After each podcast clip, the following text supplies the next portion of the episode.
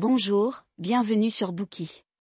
Aujourd'hui, nous allons parler du roman Madame Bovary, écrit par le célèbre auteur français du XIXe siècle, Gustave Flaubert. Figurant au nombre des ouvrages les plus importants de la littérature française, ce texte établit un nouveau paradigme en matière de réalisme littéraire. Madame Bovary a cependant suscité la controverse lors de sa première publication. Celle-ci s'est faite sous forme de feuilleton, paru de 1856 à 1857 dans la Revue de Paris. Le roman a immédiatement fait l'objet de poursuites de la part des autorités de l'époque, qui l'accusaient des outrages à la morale publique et à la religion. Alors inconnu du grand public, et vivant à la campagne, Gustave Flaubert est convoqué au tribunal, pour être jugé. Il est finalement acquitté et devient célèbre grâce à ce roman qui marquera l'histoire de la littérature. Cette brève introduction a peut-être piqué votre curiosité au vif, de quoi parle ce roman, et pourquoi a-t-il provoqué une telle colère? Le livre a été mal accueilli, parce qu'il met en scène Emma Bovary, une femme dépravée. Flaubert décrit avec réalisme le cheminement de Madame Bovary vers la dépravation, et ses liaisons avec ses multiples amants. Flaubert écrit en outre avec un style apaisé et objectif, sans jamais porter aucun jugement de valeur, ni formuler aucune critique morale sur la vie de Madame Bovary.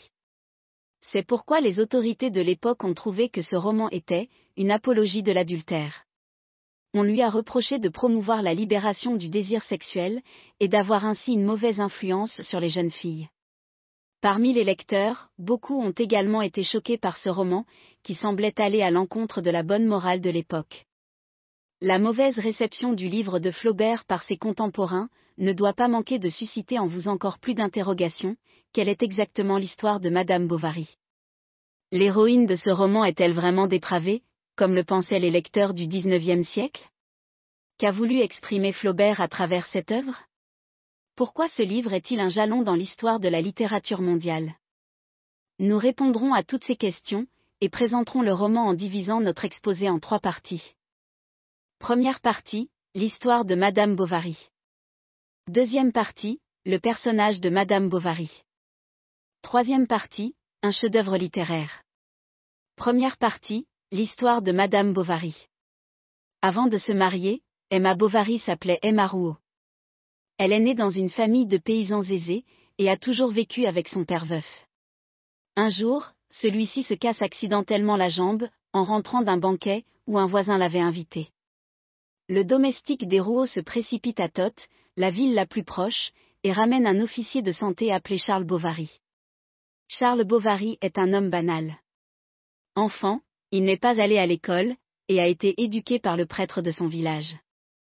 Néanmoins, comme ce prêtre ne s'est pas vraiment impliqué, dans l'éducation du garçon, Charles n'a presque rien appris. À 15 ans, il ne sait toujours pas prononcer correctement son propre nom. Sa mère décide alors de l'envoyer dans un lycée à Rouen. Là, il a beaucoup de difficultés, et doit consacrer tout son temps à étudier, pour continuer à avoir de bonnes notes. Au bout de quelques années, ses parents lui demandent de faire des études de médecine.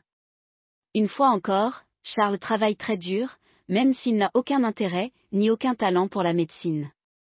Comme une machine, il fait ce que ses professeurs lui demandent, il accomplissait sa modeste tâche quotidienne, à la manière d'un cheval de trait, tournant en rond sans rien voir, et sans se rendre compte de ce qu'il était en train de faire.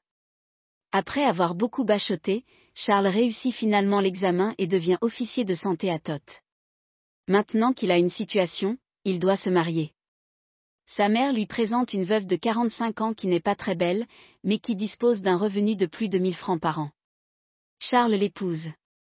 Naïf, il pensait qu'il aurait plus de liberté après le mariage, et qu'il vivrait une vie meilleure, mais sa femme exerce un contrôle très strict sur lui.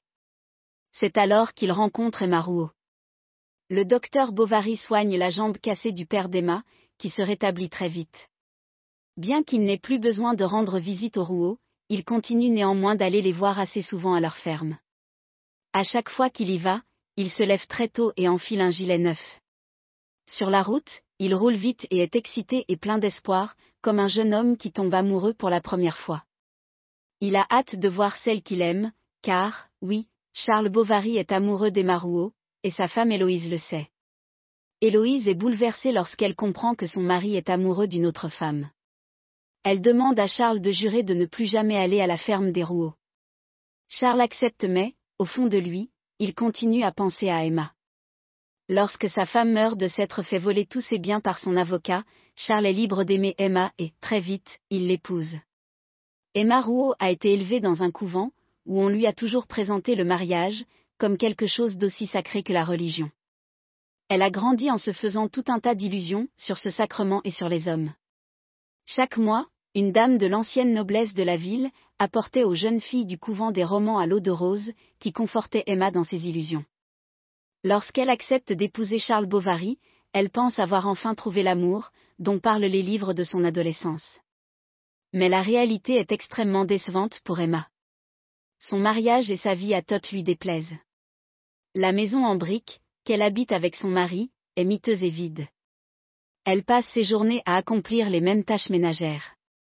Rien ne vient jamais perturber la monotonie de son quotidien, et il n'y a autour d'elle personne d'intéressant avec qui discuter. Puis encore, Emma se rend compte à quel point son mari est ennuyeux. Elle trouve que ce qu'il dit est aussi plat qu'un pavé sur la chaussée, et que ses idées sont si triviales, que personne ne veut les écouter. Charles ne sait ni nager ni se battre à l'épée, et encore moins tirer au pistolet. Quand elle lui récite des poèmes romantiques, elle a l'impression de parler à un mur. Il est incapable de déclencher en elle la moindre étincelle. Alors qu'Emma se désespère, un événement survient enfin dans sa vie routinière. Un marquis invite les Bovary à une fête, et Emma peut enfin goûter à la vie mondaine, dont elle a toujours rêvé. Les hommes présents à cette soirée sont tous issus de la noblesse, et sont pleins de charme. Leurs dames sont élégantes. Dans le magnifique château, le bal ne se termine pas avant minuit. Maintenant qu'Emma a fait l'expérience de la haute société, elle ne peut plus redescendre. De retour chez elle, elle ne cesse de penser au château et au bal, et s'imagine en princesse. Elle commence à imiter les dames de la noblesse. Elle porte de magnifiques vêtements, et achète de luxueuses décorations, pour garnir son intérieur. Cependant, la vision quotidienne de son terne mari, la fait à chaque fois retomber de son nuage. L'écart entre ses rêves et la réalité, la déprime tellement qu'elle tombe malade. Elle a une forte fièvre et tient des propos absurdes. Le médecin diagnostique une dépression, et recommande un changement d'environnement. Charles, qui aime beaucoup sa femme, décide de déménager à Yonville. Yonville est aussi ennuyeuse que Tot. Cependant, peu après y avoir emménagé, Emma rencontre Léon Dupuis.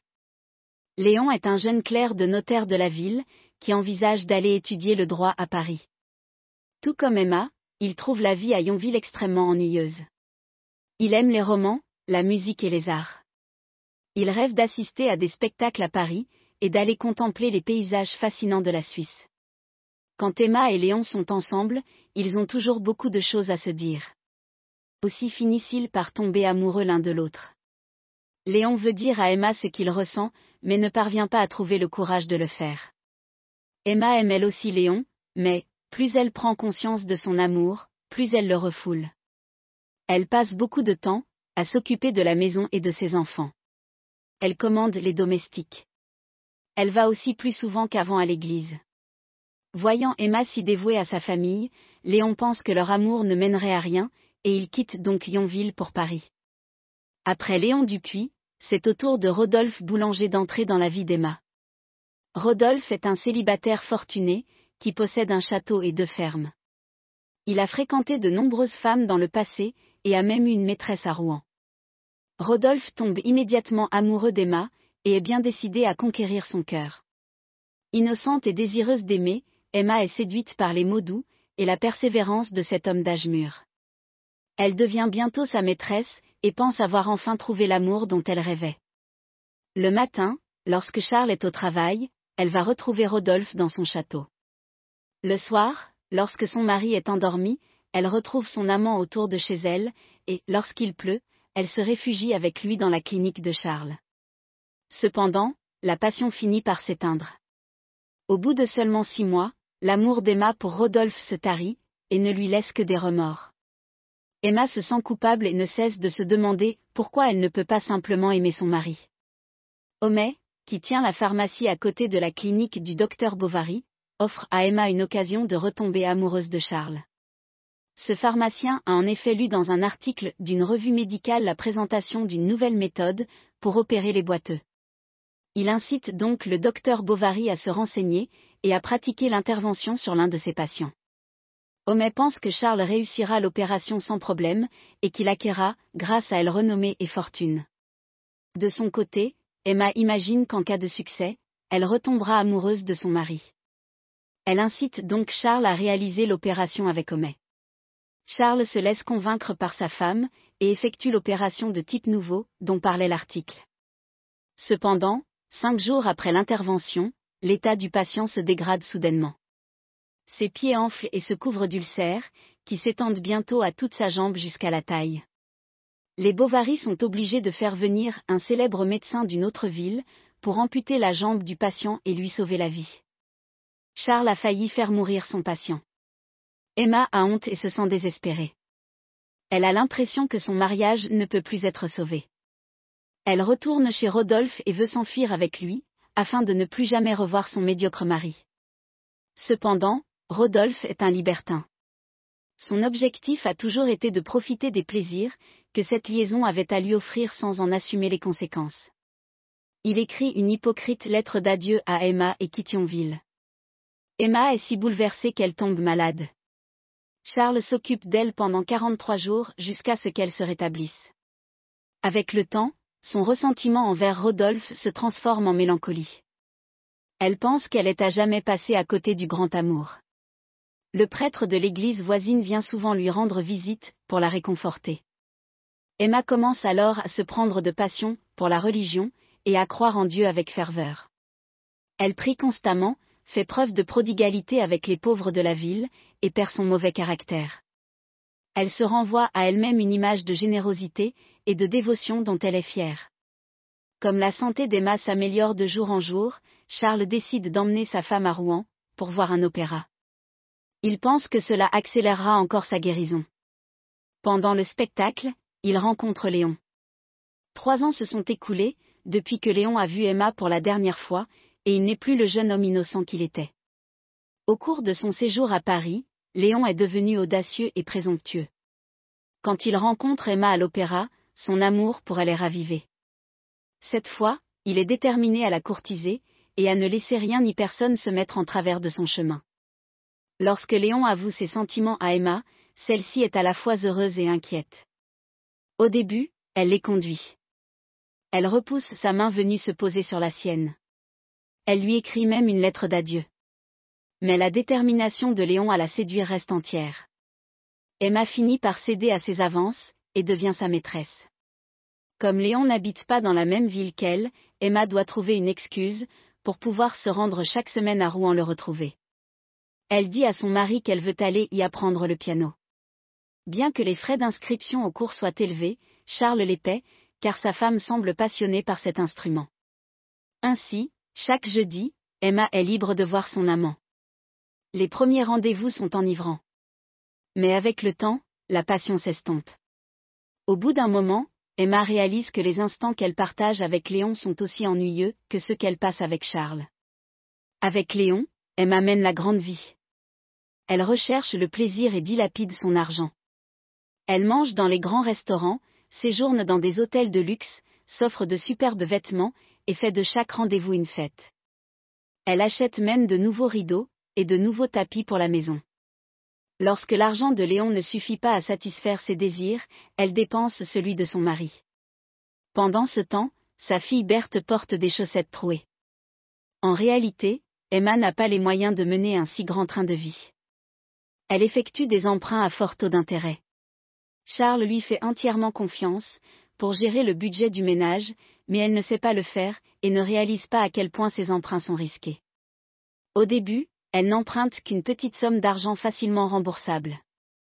Mais peu à peu, elle prend l'habitude d'acheter à crédit, dès qu'elle est à court d'argent, en contractant des emprunts à fort taux d'intérêt, auprès de l'heureux, un riche homme d'affaires. Les dettes s'accumulent jusqu'à ce qu'Emma ne soit même plus capable d'en calculer le montant.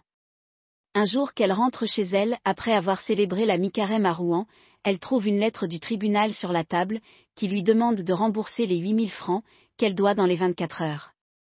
Or, sans en parler à Charles, Emma avait déjà mis en gage la maison de son beau-père, afin de rembourser des dettes antérieures. Cette fois, elle n'a plus d'échappatoire. Elle demande de l'aide à toutes ses connaissances, mais même Rodolphe et Léon refusent de lui prêter de l'argent. Mise sous pression par ses créanciers, et trahie par ses amants, elle se rend chez le pharmacien, lui vole une bouteille d'arsenic, et se suicide avec ce poison. Peu après la mort de sa femme, Charles découvre les lettres qu'elle écrivait à ses amants, et apprend ainsi qu'elle le trompait. Néanmoins, il lui pardonne et finit par mourir de chagrin. Maintenant que nous avons résumé l'histoire de Madame Bovary, et que nous avons présenté le destin tragique d'Emma, examinons de plus près le personnage principal de ce roman. Merci d'avoir écouté. Vérifiez le lien ci-dessous pour déverrouiller le contenu complet. Dir hat dieser Podcast gefallen? Dann klicke jetzt auf Abonnieren und empfehle ihn weiter. Bleib immer auf dem Laufenden und folge uns bei Twitter, Instagram und Facebook. Mehr Podcasts findest du auf meinpodcast.de.